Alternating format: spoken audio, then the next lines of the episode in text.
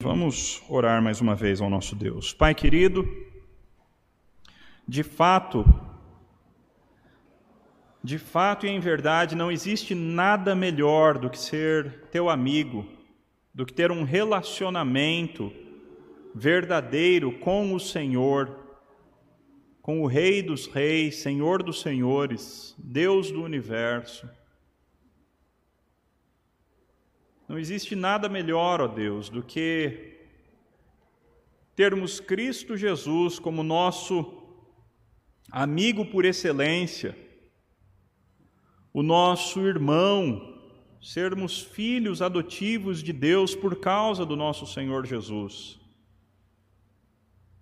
Pai, ajuda-nos a realmente valorizarmos esta bênção de sermos filhos de Deus, de sermos amigos de Jesus.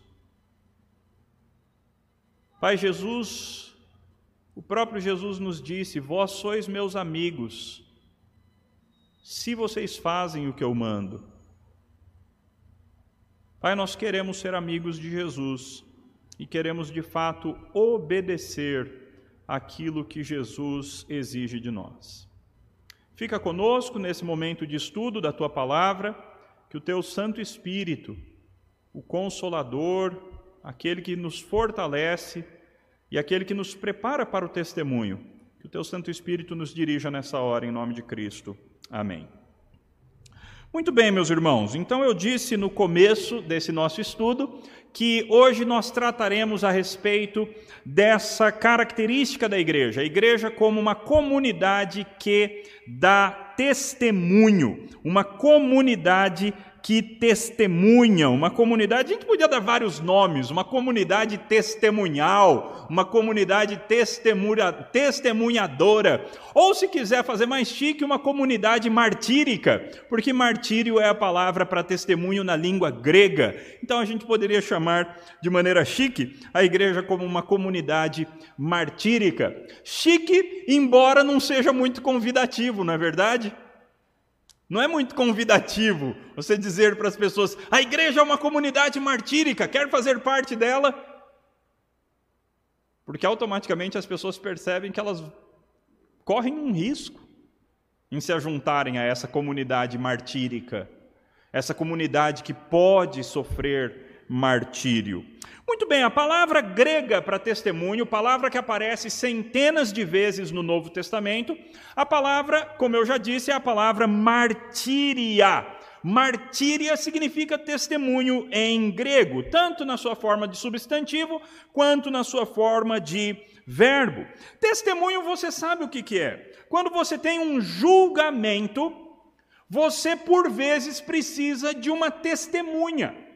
Alguém que dê testemunho a respeito daquilo que essa pessoa viu ou ouviu. Essa pessoa, a testemunha, ela experimentou, ela participou de um determinado evento. E agora esse evento está sendo disputado num tribunal. E agora então, essa pessoa vai aparecer como testemunha para testemunhar daquilo que ela experimentou. Nós gostamos de falar a respeito de testemunhas oculares. E uma testemunha ocular tem um peso, porque ela viu alguma coisa, ela testemunhou visivelmente, ela estava lá quando alguma coisa aconteceu. Também existem as testemunhas auriculares, uma testemunha que não viu, mas ouviu alguma coisa, e essa pessoa então vai num tribunal e diz a respeito daquilo que ela ouviu. Testemunha, portanto, normalmente é necessária quando alguma coisa está sendo disputada. Existe uma, uma verdade que está sendo disputada. Algumas pessoas estão dizendo que algo não aconteceu. E aí então você precisa de testemunhas, de pessoas que venham e digam: aconteceu sim, aconteceu porque eu vi, Aconteceu porque eu ouvi, aconteceu porque eu experimentei, eu passei por essa experiência. Então eu posso garantir que essa coisa, essa determinada coisa que hipotética que nós estamos falando, eu posso garantir que essa coisa aconteceu. Muito bem, meus irmãos, se esse é o contexto do conceito de testemunha, então o que, que está sendo disputado? Quando nós pensamos na igreja como uma comunidade de pessoas que são testemunhas, uma comunidade de testemunhas, o que, que está sendo disputado? Você aí na sua casa e vocês aqui, podem responder, podem responder. O que, que, está sendo disputado que nós então precisamos de testemunhas para garantir a veracidade deste fato? Qual é o fato? O grande fato, meus irmãos, é a ressurreição de Jesus Cristo. Na época do Novo Testamento, quando se falava a respeito de testemunhas, especialmente no livro de Atos, que é onde esse conceito vai ganhar uma importância muito grande, os apóstolos são testemunhas de que exatamente? Eles são testemunhas desse fato, de que Jesus Cristo ressuscitou. E é exatamente porque ele ressuscitou é porque existem provas cabais da ressurreição de Jesus, que nós então temos certeza e segurança de que Jesus era Deus e é ainda, evidentemente, de que ele foi 100% ser humano, porque para ressuscitar você tem que morrer. Então ele é 100% Deus, ele é 100% homem, ele viveu e cumpriu toda a lei. Ao cumprir a lei, ele ganhou o direito da salvação.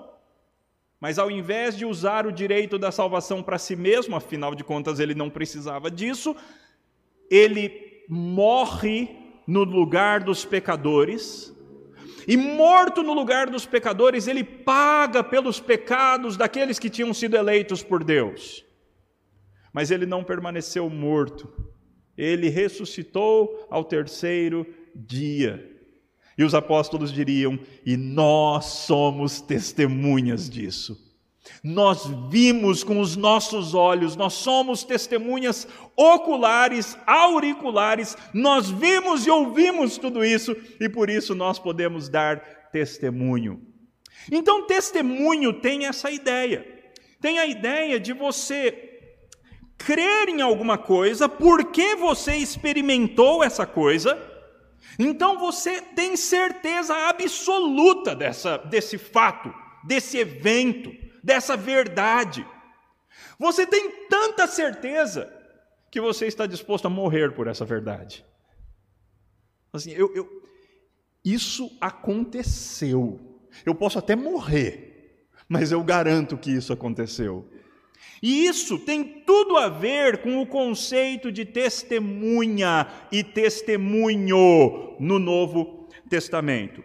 O grande exemplo, aliás, um dos grandes exemplos desse conceito de testemunho que nós encontramos no Novo Testamento é o exemplo de um homem chamado João. Então, por favor, abra sua Bíblia aí no Evangelho de João, no qual nós leremos a respeito de um outro João.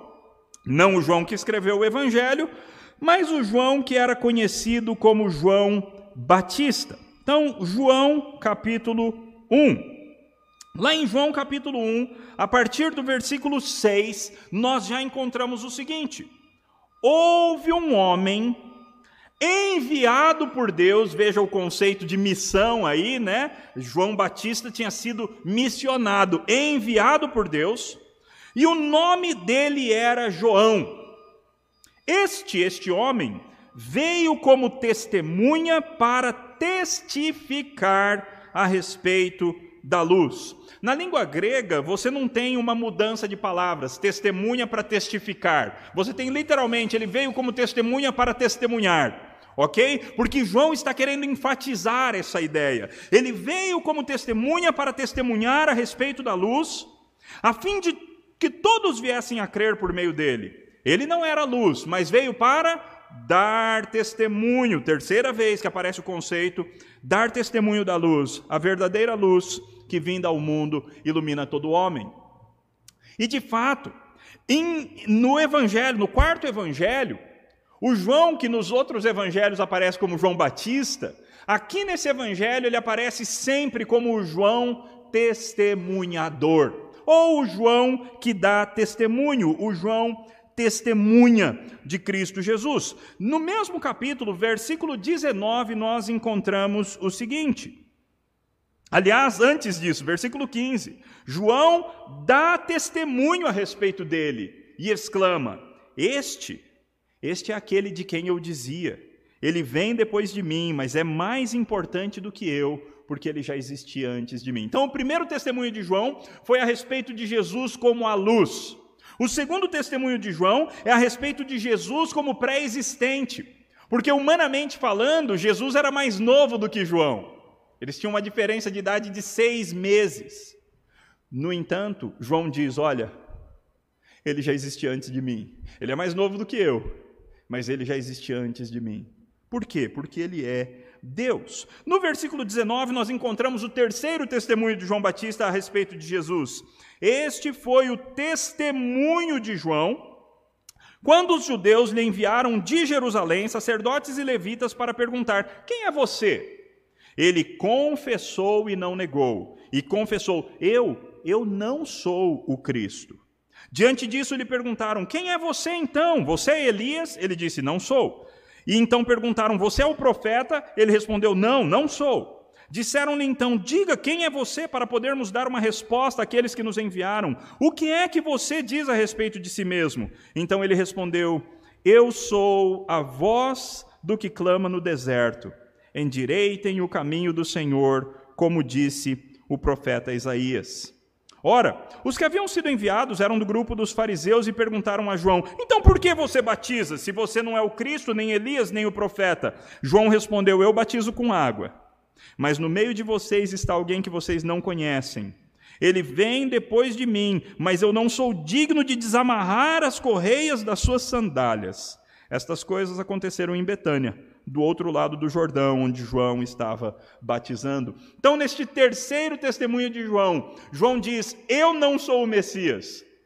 Eu não sou o profeta, eu não sou Elias, eu não sou essas pessoas, eu sou aquele de quem Isaías disse que antes da vinda do Messias viria uma voz preparando o caminho do Messias. Viria uma voz clamando no deserto e convocando as pessoas a prepararem para a vinda do Messias. Eu sou essa voz. Eu sou a voz do que clama no deserto: preparem o caminho do Senhor. Quanto ao Messias, eu não sou digno nem de desamarrar o cadarço do sapato dele. Eu não sou digno nem disso. Ele é muito maior do que eu. Notem que João continua testemunhando. No versículo 29, nós encontramos uma outra cena num outro dia e João de novo está testemunhando. O versículo diz assim: o texto diz assim: No dia seguinte, nós estamos em João capítulo 1, versículo 29. No dia seguinte, vendo que Jesus vinha em sua direção, João disse: Olha esse testemunho de João. Este, ou eis o Cordeiro de Deus, que tira o pecado do mundo. Ele é a luz, ele é aquele que já existia antes de mim, ele é aquele que é muito mais importante do que eu, de quem eu não sou digno de desatar as correias das sandálias. Ele é o Cordeiro de Deus, que tira o pecado do mundo. Este é a respeito de quem eu falava quando disse: Depois de mim vem um homem que é mais importante do que eu, porque já existia antes de mim. Eu mesmo não o conhecia, mas vim batizando com água, a fim de que ele fosse manifestado a Israel. E João testemunhou, dizendo: vi o Espírito descer do céu como pomba e pousar sobre ele. Eu não o conhecia, aquele, porém, que me enviou a batizar com água, me disse: Aquele sobre quem você vir descer e pousar o Espírito, esse é o que batiza com o Espírito Santo, pois eu mesmo vi e dou testemunho de que ele é o Filho de Deus. Vão, juntem aí as ideias do testemunho de João. Jesus é a luz, Jesus é aquele que já existia antes de, antes de João existir. Jesus é o Cordeiro de Deus que tira o pecado do mundo. Jesus é aquele que é muito mais importante do que qualquer outra pessoa. Jesus é aquele que batiza com o Espírito Santo. Aliás, isso ele ainda não falou aqui, mas ele vai falar um pouco mais à frente. Jesus é aquele que tira o pecado do mundo. Aliás, está aqui sim, é o versículo 3. Jesus é aquele que batiza com o Espírito Santo. E João diz: Eu sei porque eu vi. Deus Pai tinha me dito: um dia você vai estar batizando alguém e uma pomba vai descer do céu e vai pousar sobre essa pessoa. Essa pomba é o próprio Espírito Santo. Essa pessoa, João, essa pessoa é o Messias. E assim aconteceu, e por isso que João diz: Eu vi, eu sou testemunha dessas coisas. Notem que no versículo 35, agora nós estamos ainda em João capítulo 1, versículo 35, ainda nós temos João, o testemunhador. No versículo 35 nós lemos no dia seguinte, João estava outra vez na companhia de dois de seus discípulos e vendo Jesus passar disse: Eis o Cordeiro de Deus. Aliás, esse testemunho é fundamental, não é? Porque o Cordeiro de Deus, para a gente, pode não significar muita coisa, mas para um judeu que estava acostumado a todos os dias ver centenas de sacrifícios sendo realizados no, no, no, no altar lá do templo, um judeu que estava acostumado a ver rios de sangue fluindo dos altares do templo de tantos sacrifícios. Um dos sacrifícios, uma das festas de Páscoa em Israel, Salomão sacrificou mais de nove mil ovelhas num dia, gente. Ou seja, o judeu tinha isso muito marcado na sua cabeça. Para que serve um cordeiro? Um cordeiro serve para morrer em substituição por causa dos meus pecados. É para isso que serve um cordeiro. Um cordeiro serve para fazer, para um cordeiro serve como uma moeda de troca. É a minha vida pela vida do cordeiro. O cordeiro morre e eu tenho o direito de continuar vivo porque aquele cordeiro morreu. Então, quando João Batista diz: Eis o cordeiro de Deus. As pessoas daquela época estavam entendendo plenamente o que, que estava sendo dito. O texto continua e diz assim no versículo 34: Os dois discípulos, ouvindo-o dizer isso, seguiram a Jesus. E Jesus, voltando-se e vendo que o seguiam, disse-lhes: O que vocês estão procurando? Eles disseram: Rabi, que quer dizer mestre, onde o Senhor mora? Jesus respondeu: Venham ver. Então eles foram, viram onde Jesus estava morando e ficaram com ele aquele dia. Eram mais ou menos quatro horas da tarde. André, o irmão de Simão Pedro, era um dos dois que tinham ouvido o testemunho de João e seguido Jesus. Ele encontrou primeiro seu próprio irmão, Simão, a quem disse: Achamos o Messias. Notem que esse conceito de testemunho na Bíblia, ele é um conceito contagiante. Você ouve o testemunho de alguém, você experimenta Jesus e necessariamente você sai contando para outros o seu testemunho. É assim que funciona na Bíblia. Na Bíblia é, é um absurdo alguém ter uma experiência pessoal com o Senhor Jesus Cristo e não contar para ninguém. É totalmente fora da, da maneira de ver o mundo bíblica, da cosmovisão bíblica. Isso é completamente um absurdo. Porque se você experimenta realmente, então agora você passa e passa a testemunhar. Então, dois discípulos de João Batista, que tinham ouvido o testemunho de João Batista, eles passam a testemunhar também do próprio Jesus. André foi e a primeira pessoa que ele pegou foi o seu próprio irmão, e ele disse: Nós encontramos o Messias, e o levou a Jesus, e Jesus olhou para ele e lhe disse: Você é Simão, filho de João, mas agora você será chamado Cefas. De maneira, meus irmãos, que essa é a, esse é o grande legado de João Batista para a igreja. João Batista é um grande exemplo de alguém que dá testemunho. Na verdade, ele foi enviado por Deus para isso. Ele foi escolhido por Deus e enviado por Deus como o grande testemunhador da pessoa bendita do nosso Senhor Jesus Cristo. E o exemplo dele é mostrado para nós em João exatamente como isso, como um exemplo.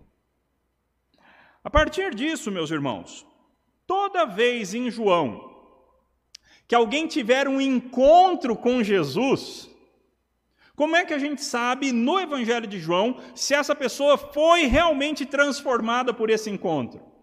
A partir do testemunho. Então, em João, você encontra no capítulo 3 Nicodemos. Nicodemos tem um encontro com Jesus. A priori, ele vai durante a noite, ele se esconde, ele não quer ser visto com Jesus, ao que tudo indica, porque ele era um dos principais dos fariseus. Mas depois eles estão no meio de uma reunião do Sinédrio e Nicodemos defende Jesus. Depois, no final, quando Jesus está morto, Nicodemos vai prestar homenagens ao corpo de Jesus lá no túmulo. Ou seja, ele se transforma daquele homem que se esconde em um homem que está disposto a abrir-se por causa de Jesus, a ser reconhecido como um dos seguidores de Jesus. O outro exemplo que nós temos em João é o exemplo da mulher samaritana no capítulo 4. Ela tem uma conversa com Jesus, uma conversa transformadora, e ela que tentava matar a sede da sua alma por meio dos seus relacionamentos com homens, ela agora entende que a única maneira de matar a sede da sua alma é através de um relacionamento com o homem Deus, com Jesus Cristo, Filho de Deus. E assim que essa mulher entende isso, ela larga o seu cântaro para trás e ela vai para a cidade anunciar a todas as pessoas a respeito de Jesus. Ao ponto de, aliás, abra lá a sua Bíblia, em João 4.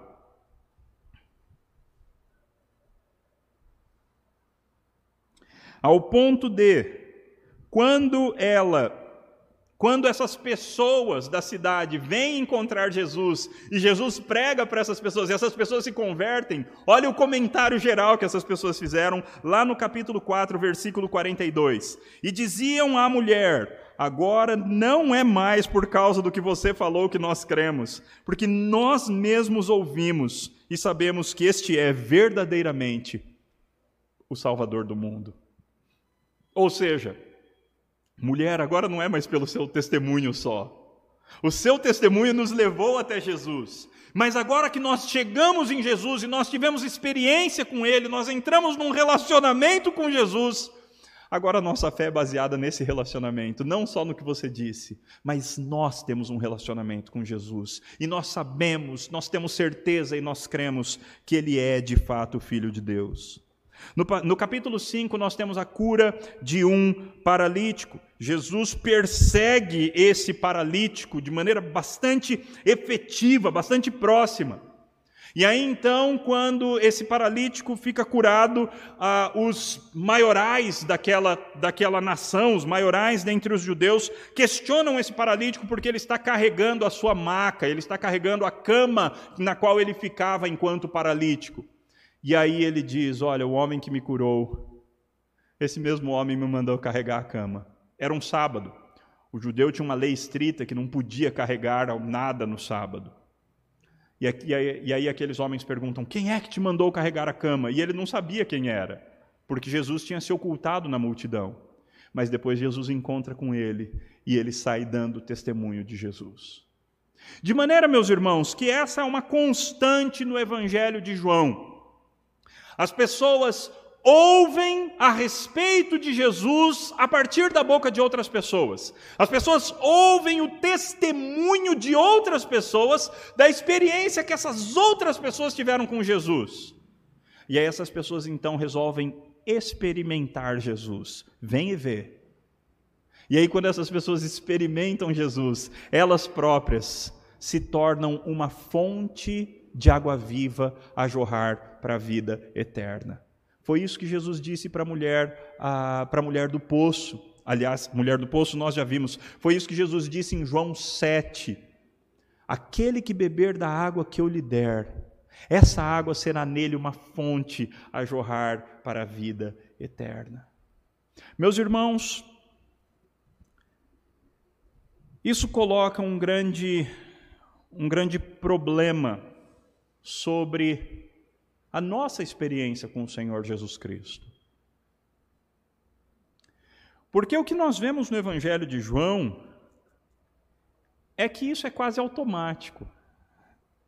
Se eu tive uma experiência pessoal, real com o Senhor Jesus Cristo, ok, a priori eu ouvi falar dele, mas então eu vim até Jesus e eu tive uma experiência, eu conheci Jesus de fato.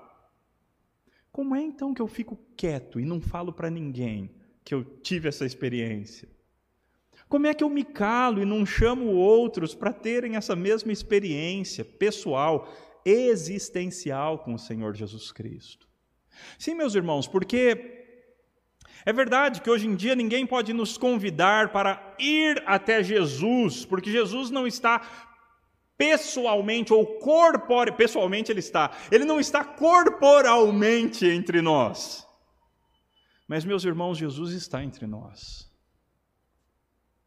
E verdadeiros crentes são pessoas que tiveram uma experiência real com esse Jesus. São pessoas para quem esse Jesus é verdadeiro. Você de fato experimentou Jesus. Você matou a sua sede existencial na água da vida que é o próprio Jesus. Além de beber do próprio Jesus, você recebeu o Espírito Santo sobre você, que te transforma numa fonte a jorrar água por aí. Você comeu do pão que é o Senhor Jesus Cristo. Você é liderado pelo bom pastor que é o Senhor Jesus Cristo. Você tem uma experiência, você entrou pela porta das ovelhas que é o Senhor Jesus. Você é uma ovelha do bom pastor que é o Senhor Jesus. Ou seja, quem, quem é crente tem experiência com Jesus. Como é então que a gente contém essa experiência só para nós? Não pode ser, meus irmãos. Se nós temos experiência com Cristo Jesus, se nós entramos num relacionamento de intimidade com o Senhor Jesus Cristo, é impossível nós nos contermos ou nós contermos o nosso testemunho. João fala ainda outras coisas a respeito de testemunho, mas eu quero agora pular para o livro de Atos dos Apóstolos. Vamos dar um salto e voltar lá para Atos dos Apóstolos. Nós vimos o grande versículo de Atos 1:8, onde nós lemos: "Vocês vão receber poder ao descer sobre vocês o Espírito Santo, aquilo que Atos 2 relata, não é? Aquele dia que um barulho como de um som impetuoso entrou na casa onde eles estavam e uma coisa parecida com uma chama de fogo pousou sobre a cabeça de cada um deles e todos ficaram cheios do Espírito Santo e passaram a falar em outras línguas da maneira que o Espírito Santo permitia que eles falassem. E o que, que eles falavam? Eles davam, eles falavam das maravilhas de Deus. Cada um falava de uma das, das maravilhas, das coisas boas, dos atributos de Deus. Eles davam glórias a Deus em diversas línguas diferentes. E isso atrai a multidão que vem até aquele grupo de 120 crentes para ver o que, que está acontecendo. E o que, que acontece? Eles dão testemunho. Por quê? Porque o Espírito Santo foi dado exatamente para isso. O motivo pelo qual o Espírito Santo veio, à luz de Atos 1,8, não é um motivo único, ok? João 14, 15 e 16 mostram que o Espírito também vem para nos ensinar, ele vem para nos consolar, ele vem para nos fortalecer, ele vem para nos fazer lembrar das coisas que nós aprendemos de Deus. O Espírito Santo tem um ministério muito rico. Mas dentre as, as coisas que o Espírito Santo faz nesse seu ministério, uma importantíssima é esse dar poder dar poder. Essa é uma das funções mais fundamentais do Espírito Santo para a igreja.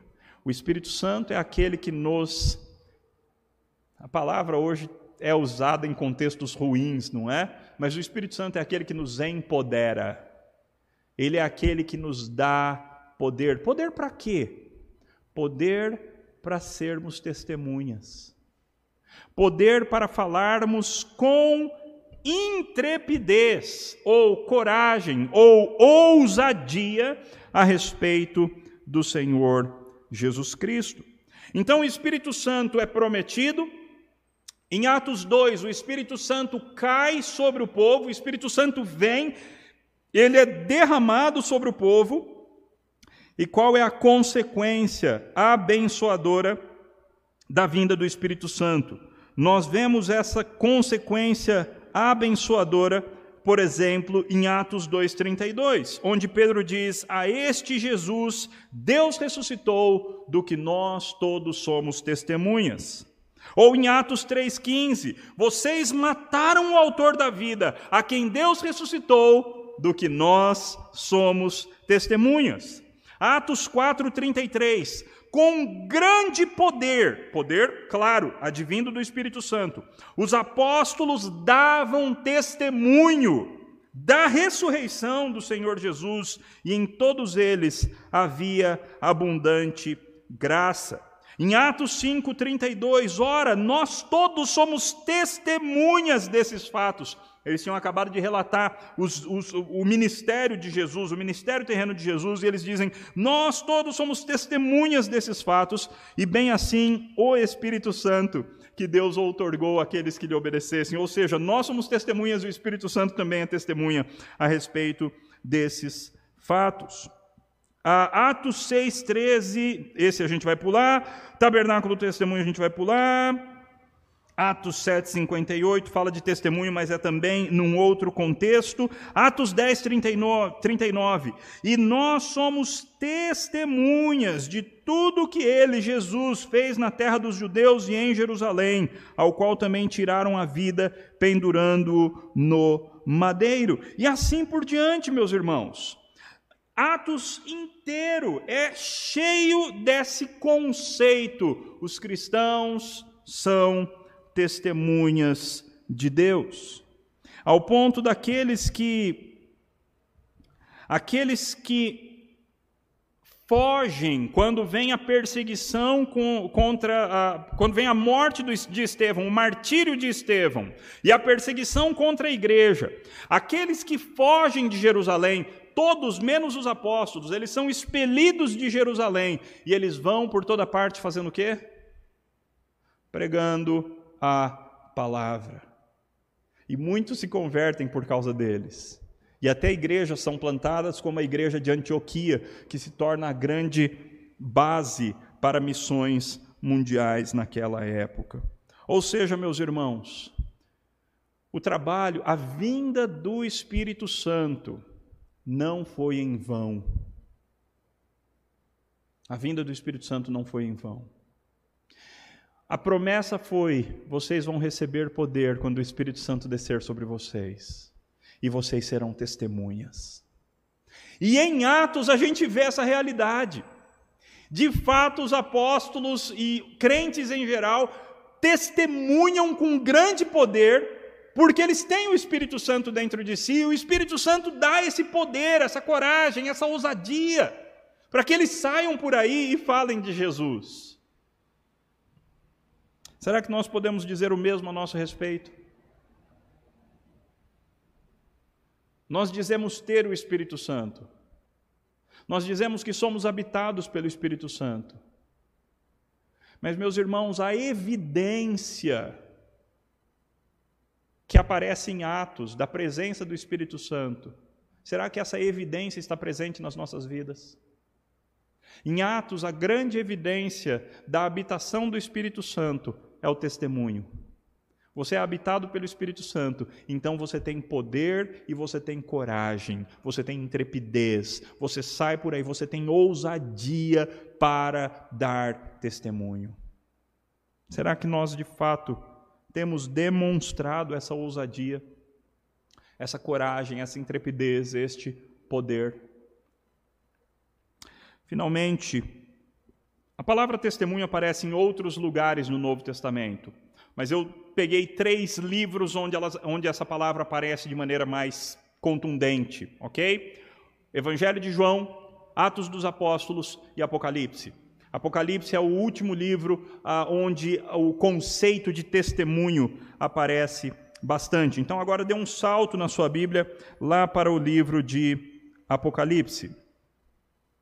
E lá nós lemos. O texto começa já dizendo o seguinte: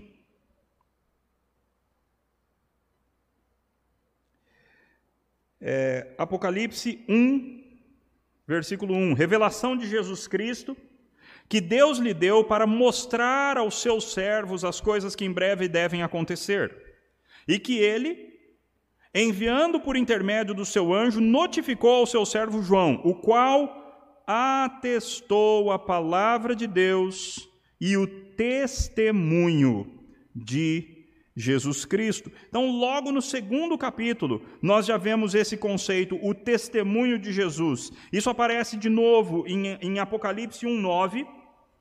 Ah, João diz que ele estava preso por causa da palavra de Deus e do testemunho de Jesus.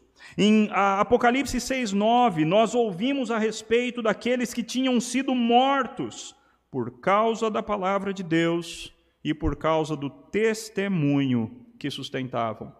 Sabe que a palavra grega martíria, que significa testemunho, essa palavra, até um certo momento da história na língua grega, essa palavra significava simplesmente testemunha. Alguém que vai num tribunal e dá testemunho sobre alguma coisa que viu ou ouviu. Depois do cristianismo, essa palavra passou a significar não somente alguém que fala daquilo que viu ou ouviu, mas passou a significar alguém que está disposto a morrer por aquilo que acredita. O cristianismo mudou o conceito da palavra. É por isso que na nossa língua a palavra mártir significa o que significa. Alguém disposto a morrer por aquilo em que essa pessoa acredita. Quem inventou esse conceito, meus irmãos, foi o cristianismo. Por quê? Porque de fato os crentes estavam dispostos a morrer por causa do testemunho de Cristo Jesus. E essa realidade nós encontramos muito presente no livro de Apocalipse. Esse texto, Apocalipse 6:9, é um dos textos que deixa isso claro. João vê debaixo do altar de Deus as almas daqueles que tinham sido mortos por causa da palavra de Deus e por causa do testemunho que sustentavam. O próprio João estava exilado numa ilha que era uma espécie de alcatraz da época por causa do testemunho de Cristo Jesus. Apocalipse 11, 9, João vislumbra um momento no qual o seguinte vai acontecer: quando tiverem então Concluído o testemunho que devem dar, a besta que surge do abismo pelejará contra elas, as duas grandes testemunhas, e as vencerá, e as matará. No versículo em Apocalipse 12, 11, eles pois o venceram por causa do sangue do testemunho, por causa do sangue do cordeiro e por causa da palavra do testemunho que deram, porque mesmo em face da morte, não amaram a própria vida. Perceba como em Apocalipse o conceito de testemunho começa a ser entrelaçado intimamente com o conceito de morte. Porque em Apocalipse nós somos chamados a ser fiéis até a morte. E então nós receberemos a coroa da vida. E esse ser fiel, meus irmãos, uma das coisas mais centrais dessa fidelidade do ser fiel até a morte, é o testemunho. É você estar disposto a falar a respeito de Jesus Cristo. E você estar disposto a sofrer por causa de Jesus Cristo. Tem várias outras ocorrências do termo testemunho. Eu quero enfatizar aí capítulo 20, versículo 4. Vi também tronos, e nestes sentaram-se aqueles aos quais foi dada a autoridade de julgar. Vi ainda as almas dos decapitados por causa do testemunho de Jesus, bem como por causa da palavra de Deus, tantos quantos não adoraram a besta, nem tampouco a sua imagem, e nem receberam a marca na fronte e na mão, e viveram e reinaram com Cristo por mil anos. Testemunho e morte, testemunho e sofrimento, testemunho e decapitação. Até onde você está disposto a ir por Cristo Jesus? Até onde você está disposto a sofrer por Cristo Jesus? Um dos últimos versículos do livro termina dizendo assim: Aquele que dá testemunho dessas coisas diz: Certamente eu venho sem demora. Amém. Vem, Senhor Jesus. É assim que o livro termina. Com o próprio Senhor Jesus Cristo como a testemunha fiel. Aliás, ele é apresentado assim no livro: a testemunha fiel. De maneira, meus irmãos, que a igreja verdadeira não é apenas a igreja que se reúne para louvar a Deus, embora isso seja fundamental, ok? Por favor, não me ouçam desprezando a adoração. A adoração é fundamental. Quando nós nos reunimos como povo de Deus para adorar o nome do nosso Senhor, nós estamos cumprindo a razão de ser da nossa existência. Nós existimos para a glória de Deus. Mas, meus irmãos, a igreja que faz só isso não está cumprindo todo o seu papel.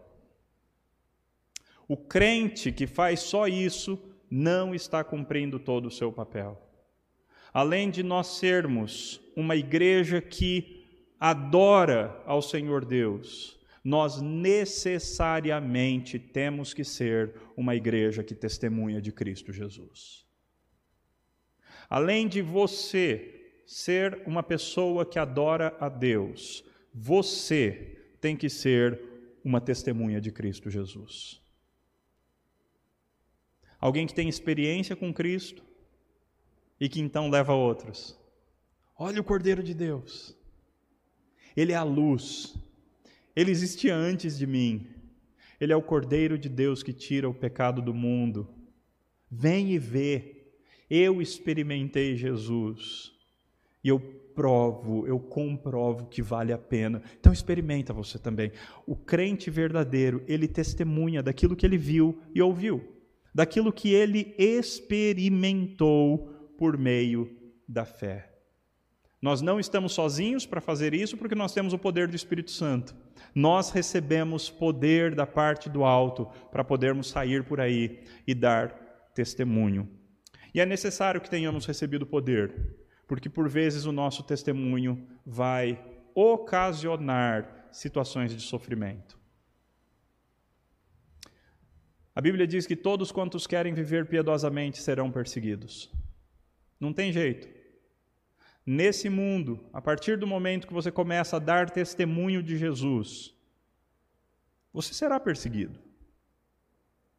Por enquanto, no Brasil, ainda o risco de morrer é baixo por enquanto. Mas tem países por aí que o risco de morrer é altíssimo. E nós teremos um, um irmão nosso das, da Portas Abertas falando para nós daqui a alguns domingos, não sei se é o outro, acho que sem ser o próximo, no outro domingo, nós teremos um irmão da Portas Abertas falando sobre a igreja perseguida, sobre alguns irmãos nossos que, quando dão testemunho, de fato correm o risco de morrer, e alguns têm morrido. Você estaria disposto Ser crente, meus irmãos, é muito mais do que uma atitude passiva de apenas receber, apenas ouvir, apenas cantar, apenas vir aqui na igreja uma vez por semana. Meus irmãos, ser crente é muito mais do que isso. Ser crente é estar disposto também a testemunhar. Isso é fundamental se nós queremos ser de fato pessoas que agradam ao nosso Deus. Vamos orar.